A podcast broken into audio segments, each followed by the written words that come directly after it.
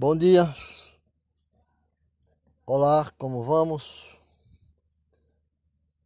Vamos aprender hoje um pouco, um pouco da doutrina do Espírito. A doutrina do Espírito, no qual é chamada de pneumatologia. Essa palavra pneumatologia é o estudo acerca da, palavra, da pessoa e obra do Espírito Santo ou a doutrina do Espírito Santo. Ela é traduzida assim em três tempos: peuma, pneuma, pneuma. Ela é grego significa vento ou sopro. E logia significa também. Primeiro é assim, ágil, pneuma, né? O ágil, do grego, significa santo e puro.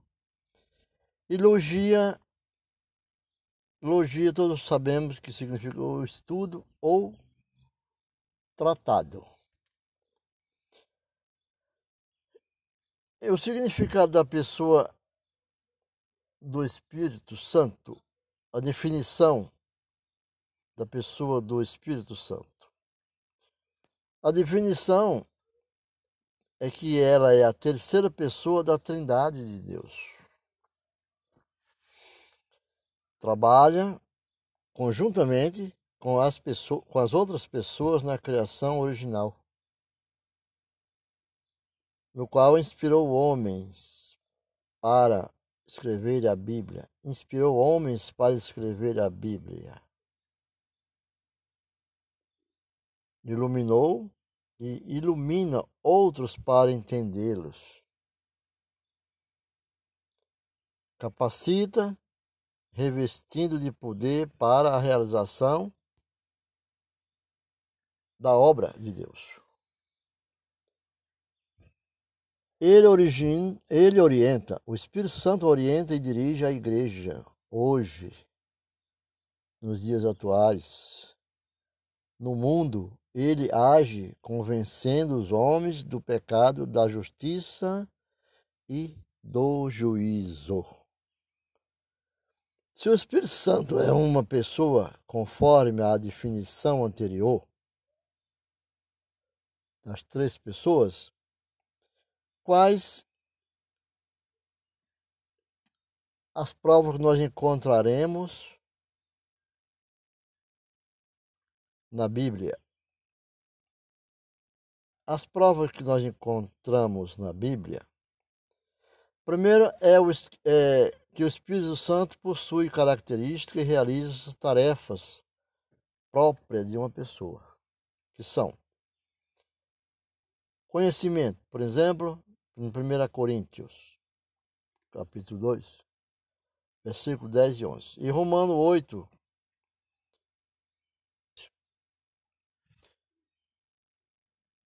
o amor, Romano 15, 30, Investigação, obra do Espírito Santo. 1 Coríntios 2 e 10. Perscrutar, investigar minuciosamente. Fala, está lá em Atos 1, 16, Apocalipse 2 e verso 27. Intercede, Romano 8, 26. Clama, Gálatas 4 e 6. Testifica, dá testemunho, João 15, 26. Ensina, Neemias 9, verso 20. João 14, verso 26. Comanda também, em Atos 16, versos 6 e 7 e 20 e verso 28 consola, João 14, 16. Guia, também João 16, verso 3, Mateus 4, verso 1 e Romano 8. Capítulo 8 de Romano é rico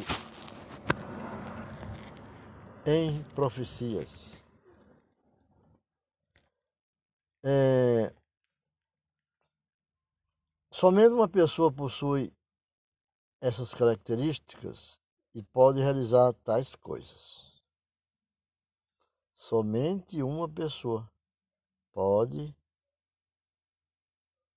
estar, é, pode ter essas características, realizar tais coisas.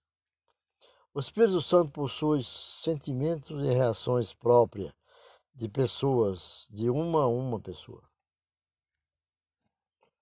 O Espírito Santo possui sentimentos e reações próprios de uma pessoa. Porque ele é espírito. Por exemplo, em Gênesis 6 e 30, 6, capítulo 6, verso 3. Também recente, o Espírito Santo recente. Isaías 63, 10. Efésios 4, 30. Pode ser ultrajado, em Hebreu 10, 29. É, ultrajar é insultar, ofender e a dignidade. Essa é ultrajar.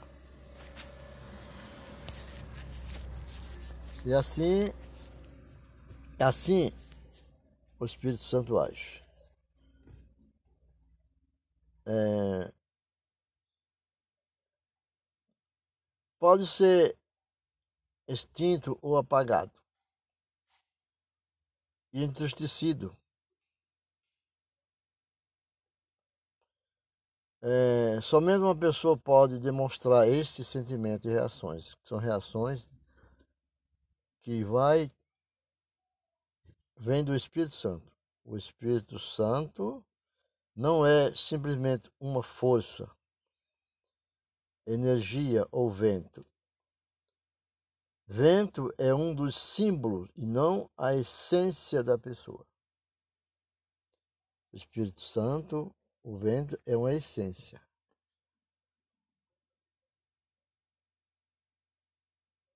O Espírito Santo não é simplesmente uma força, ou energia, ou vento. Vento é um dos símbolos e não a essência da sua pessoa. O Espírito Santo é a essência. Quais as provas da Bíblia que nós encontramos a respeito da deidade, da verdade do Espírito Santo?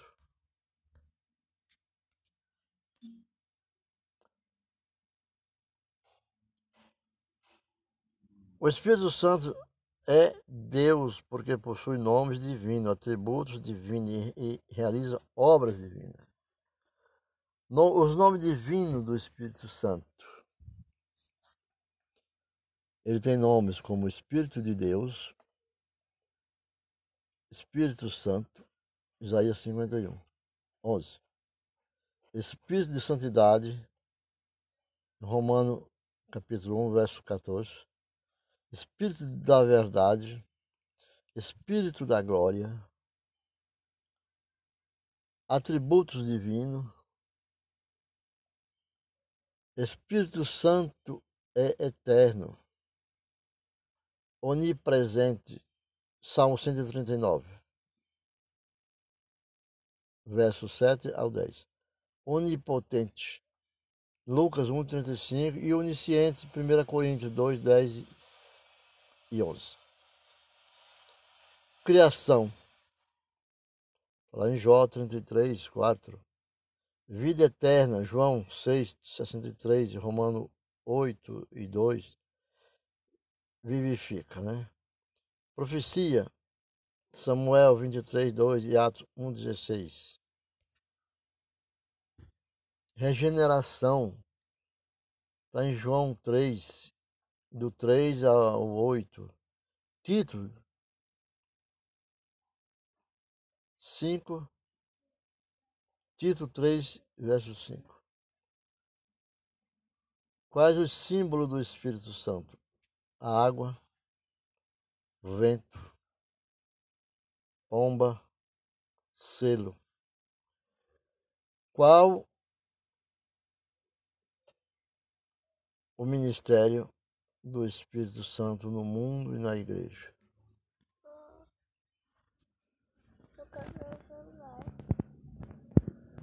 Então, vamos ficando por aqui e depois nós continuaremos com mais assunto.